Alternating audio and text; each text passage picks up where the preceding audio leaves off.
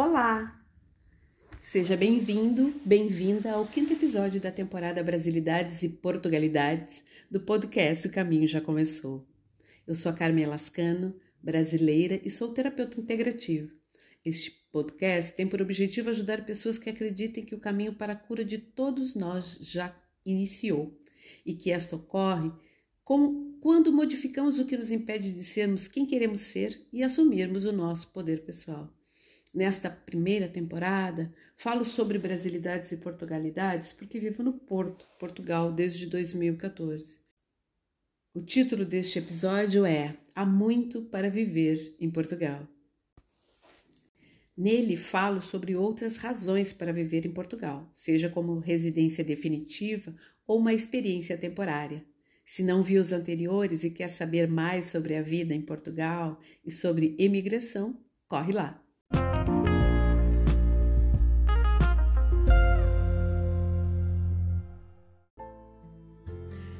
Dos fatores que motivam os brasileiros a emigrarem para Portugal, citados no episódio 4, outro mencionado sobretudo por famílias com filhos em idade escolar ou que pretendem aceder ao nível superior é a educação pública gratuita bem avaliada a partir de indicadores europeus até o ensino secundário, que é o mesmo médio no Brasil. Embora seja importante destacar que, quando se pensa em ensino, existem diferentes abordagens, e em Portugal, por diversos fatores, há um predomínio do ensino centrado no professor e pouco no processo de construção de conhecimento pelos alunos. Realidade constatada quando realizei o meu pós-doutorado em uma universidade portuguesa e inclusive com artigos publicados tanto em Portugal como no Brasil. As faculdades da universidade pública, de modo geral, são bem classificadas no ranking de instituições de ensino superior da Europa. A universidade pública é paga tanto para portugueses como para imigrantes, e para imigrantes o valor é mais alto. Diferentemente de no Brasil, em que a Universidade Federal é gratuita e, portanto, se o objetivo da imigração é criar melhores condições de acesso ao ensino superior, nesse quesito é necessário ponderar. Igualmente, na Universidade Portuguesa predomina o ensino mais tradicional e centrado na transmissão de conhecimento pelo professor, conforme destaca o estudo da Universidade de Lisboa, denominado Agência de Avaliação e Acreditação do Ensino Superior e a Garantia da Qualidade da Universidade de Lisboa, que sugere que estão sendo investidos esforços com o objetivo de quebrar com as estruturas eh, conservadoras da Universidade Portuguesa para avançar para métodos inovadores. Na pós-graduação, de modo geral, o mestrado e o doutorado no contexto português são percursos uh, individuais de pesquisa uh, e com baixa participação em grupos de pesquisa. Entretanto, quem ainda está a ter sua primeira experiência com pesquisa encontra maior dificuldade de avançar sozinho, porque é uma atividade bastante complexa. Os professores trabalham muito e assumem demasiadas tarefas e orientantes. É a conhecida e estudada intensificação do trabalho docente. Além dos fatores até aqui citados sobre as razões para Portugal ser um destino considerado pelos cidadãos brasileiros, cabe destacar alguns relacionados ao processo de imigração em si, sobretudo porque não são do conhecimento da maioria das pessoas. Trata-se dos diversos acordos bilaterais entre Brasil e Portugal, os quais facilitam procedimentos e burocracias. Entre eles, destacamos Acordo de Segurança Social com direito à assistência médica, Convenção para evitar a dupla tributação, que seria a cobrança de impostos no Brasil e em Portugal, Acordo para troca da habilitação brasileira para condução de veículos rodoviários pela Carta de Condução Portuguesa, evitando ter que fazer tudo de novo. Acordo de igualdade de direitos civis e políticos que permite, além de votar nas eleições municipais e se candidatar para eleições locais, pagar a mesma taxa de um estudante português nas universidades portuguesas, concorrer a bolsas de estudos em Portugal, prestar concurso público, estar albergado sobre o regime trabalhista português, como os cidadãos portugueses, e obter o cartão do cidadão, que ainda não é a cidadania. Segundo o Alto Comissariado para as Migrações, alguns desses acordos Portugal não possui em nenhum outro país, o que demonstra que a relação com o Brasil, no que se refere à proteção de seus concidadãos, é bastante satisfatória, nomeadamente no tocante ao acordo de igualdade de direitos civis e políticos. Esses acordos bilaterais facilitam trâmites e tornam mais fácil para brasileiros viverem em solo português. Se na origem das migrações entre Brasil e Portugal as principais motivações eram as necessidades fisiológicas e de segurança, na atualidade é cada vez mais comum muitas pessoas emigrarem para atenderem também a outras que se enquadram em outros patamares e que lhes permitam estabelecerem laços de amizade, terem melhor qualidade de vida em diversos sentidos viverem outras experiências, atenderem os seus sonhos, conhecerem outra cultura, entre outros. Em alguns casos, para viver um grande amor, como aconteceu comigo. Hoje, portanto, vemos também situações de imigração em que as pessoas teriam outras hipóteses e escolhem vir para Portugal, Muitos mantêm a segunda residência no Brasil, seja fechada ou alugada, e pretendem viver parte do ano em Portugal e parte no Brasil. Ou experimentar e, se adaptarem-se, decidem qual o rumo seguinte. Não havendo uma dependência de estar em um país ou em outro. Seja por serem aposentados, viverem de rendimentos no Brasil ou trabalharem em homework, por exemplo Percebe-se então que o perfil da comunidade brasileira em Portugal alterou-se. E, na atualidade, reúne imigrantes com diferentes motivações e de diversas classes sociais. Sejam netos de cidadãos portugueses que pretendem resgatar parte de sua história e que, em muitos casos, chegam a Portugal já com cidadania, os estudantes que buscam uma experiência internacional, os trabalhadores que suprem a mão de obra em diversos setores, os empresários, como um que conheço que tem residência e negócios nos dois países com outros sócios, e a esposa e os filhos estão a viver em Portugal. Os trabalhadores altamente qualificados que oferecem serviços aqui em Portugal e em outros países europeus. Os grandes investidores requerentes de um uh, visto Golden aposentados, alguns com rendas elevadas que transferem do Brasil, famílias com filhos, pais aposentados que residem em Portugal pela facilidade de adquirir cidadania e assim ficarem mais próximos de filhos adultos residentes em outros países europeus, como conheço alguns casos. E ainda homens e mulheres que migram sós porque escolhem viver com mais tranquilidade e segurança ou mesmo seguir seu coração. São inúmeras possibilidades e razões, como digo nesta poesia de minha autoria, cujo título Uma viagem sem volta? Parti. Não para deixar algo para trás, esquecer o que vivi, somente parti. Dei-me a chance de cuidar de mim, de ouvir o meu corpo e a minha alma e atendê-los.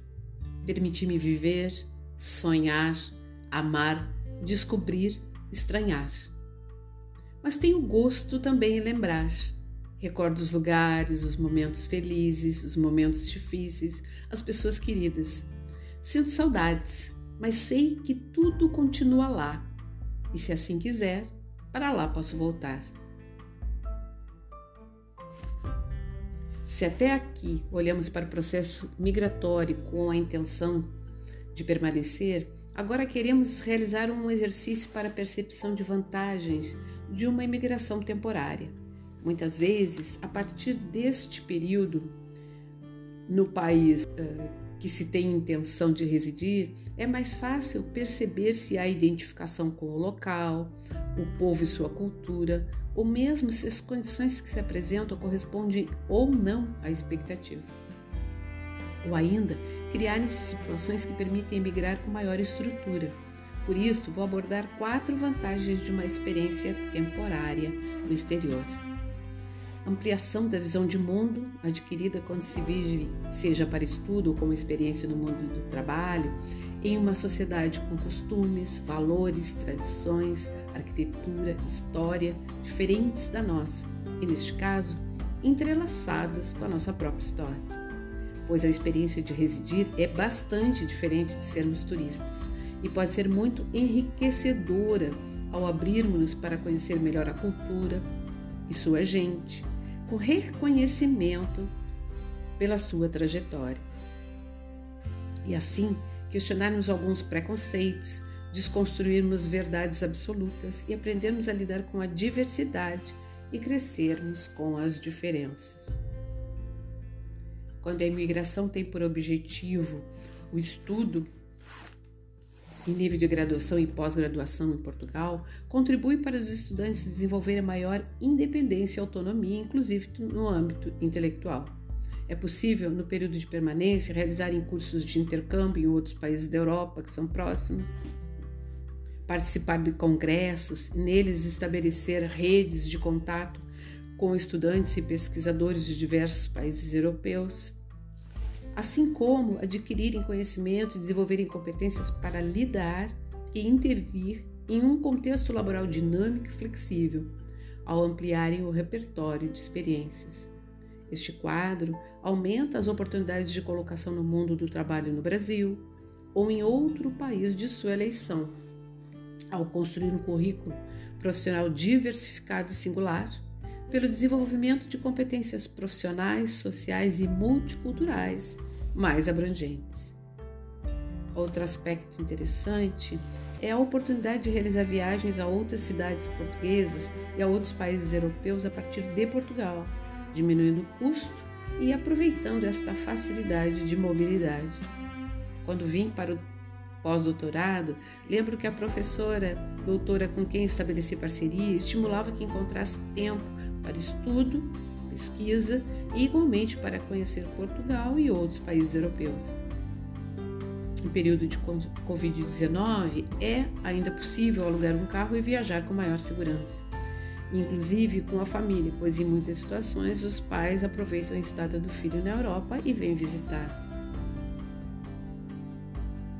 Quem tem liberdade por ser aposentado, por trabalhar online e deseja usufruir de qualidade de vida, Portugal é um país que tem muito a proporcionar aos imigrantes, desde as ofertas culturais e de lazer, a gastronomia típica, a beleza dos locais que se pode visitar e usufruir, viagens que se pode fazer em breves escapadinhas devido ao tamanho do país, prática de esportes de natureza, mar, rio, trilhas e outros turismo de saúde bem-estar em termas e spas, entre outros, hospedagens em alojamentos hoteleiros de diversas categorias, que por si só já são uma experiência imperdível. Passar alguns meses ou um ano em terras lusitanas pode ser uma experiência interessante. Falando em experiência imperdível, depois de viver algumas, diria que as festas populares também podem ser classificadas dentro desta categoria. Além de manterem as tradições vivas, trazem mais alegria para a vida dos portugueses e portuguesas, assim como turistas e imigrantes de todas as idades. Famílias inteiras usufruem desses eventos. Lembro de uma vez ter chamado a minha atenção uma propaganda da Câmara, Prefeitura, no rádio, chamando a atenção para uma festa existente no Porto, dizendo que as, para as pessoas se divertirem e não ficarem em casa. Portugal possui uma cultura muito rica e preservada, tanto no que diz respeito a patrimônio arquitetônico como patrimônio cultural. São inúmeras as festas medievais, religiosas e tradicionais. A tradição aparece nos costumes, nos hábitos de época revividos nesses eventos, nas músicas e nas danças típicas portuguesas. Roupas, comidas, bebidas, todos são representados é, nestas é, expressões da cultura portuguesa. Para terem uma ideia, Santa Maria da Feira, uma cidade a pouco mais de 30 quilômetros do Porto, realiza anualmente uma das maiores feiras medievais de Portugal. Desenvolve-se em mais de 10 dias, com mais de mil performances e representações que chegam a envolver 100 atores e figurantes em simultâneo. Além de músicas e danças desta época, que se pode assistir em mais de 10 palcos. E são também famosas a de Braga, que é Brácara Augusta, a de Coimbra, entre outras. Aqui no Rio Tinto, onde resido, tem uma pequenina e acolhedora que vale a pena visitar. Tudo o que lá se vê nestas feiras leva-nos para o período medieval, como se fizéssemos uma viagem ao tempo do Império Romano e conhecêssemos a beleza da vida naquela época e também algumas dores do povo, retratadas em esquetes no meio dos visitantes. As festas religiosas são inúmeras e ocorrem ao longo do ano em diferentes cidades, e dentre elas as festas juninas alusivas aos santos de junho, que, assim como no Brasil, são também muito apreciadas e mobilizam os portugueses e movimentam o turismo. Foi uma das heranças portuguesas que mantemos vivas e hoje, entretanto, tem características bem brasileiras. Aqui em Portugal existem muitas. A de Santo Antônio em Lisboa, a de São Pedro na Furada, em Pova de Varzim, entre outras tantas. No Porto, o ponto alto é a festa de São João, conhecida internacionalmente, vivida com grande alegria pela população portuense e a dos arredores. Embora nos últimos dois anos praticamente todas as festas populares tenham sido suspensas devido à pandemia, espera-se que em breve possamos ultrapassar essa situação e retornar ao novo normal. Encerro este episódio com esta poesia que por si só diz muito sobre o Porto e o povo português, e que só conhecemos melhor ao vivermos como moradores em terras lusitanas. São João no Porto. As ruas estão decoradas e as casas enfeitadas.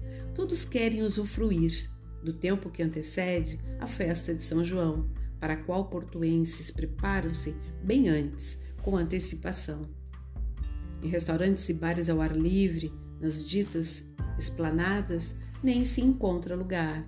O povo está ansioso, tem fome e sede de aproveitar. O equinócio de verão certamente tem parte nisso, não se pode duvidar, não. Depois de um longo inverno, o sol por tantos dias é quase uma iguaria, um luxo, uma especiaria. Na pele, seria um carinho que o europeu reconhece antes mesmo de chegar nessas terras em que o frio insiste em comandar. No Porto, além disso tudo, há outra razão para tamanha euforia. É o São João chegando e aos portuenses tomando de um sentimento de grande alegria. Santo pela população eleito para ser o seu padroeiro, esquecendo-se de São Pantaleão, o original, o verdadeiro. Na origem da festa, a São João dedicada, era típico carneiro assado, uma simbólica homenagem por ser este animal representado na história do santo e na imagem. Mas em região de pesca, nada mais certo, mais justo que se desse lugar a sardinha, peixe em profusão nesse período, ocasião. De 23 para 24 de junho, toda a gente vai às ruas, de martelinhos munidos, para na cabeça bater, até mesmo de desconhecidos. Representa o alho porro no batismo de Jesus, à beira do Rio Jordão. Alguns ainda o levam, da hortaliça fazem questão. O manjerico na janela não pode ser esquecido, serve para proteger do azar e dos maus espíritos.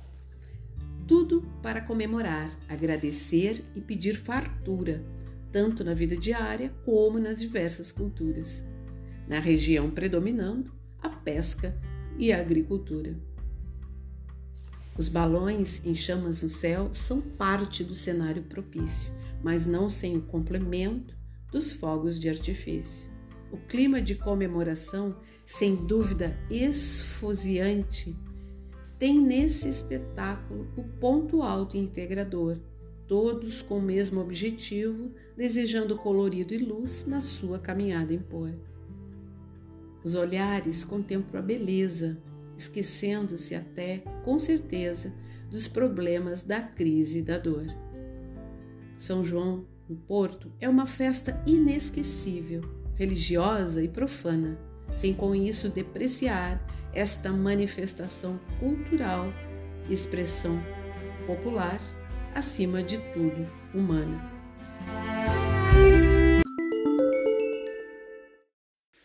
Este então foi o quinto episódio do podcast Caminho Já Começou. Se gostou do conteúdo e quiser conhecer um, um pouco mais sobre o meu trabalho como terapeuta, siga-me no Instagram e no Facebook Carmen Lascano Terapeuta. Em breve teremos o sexto.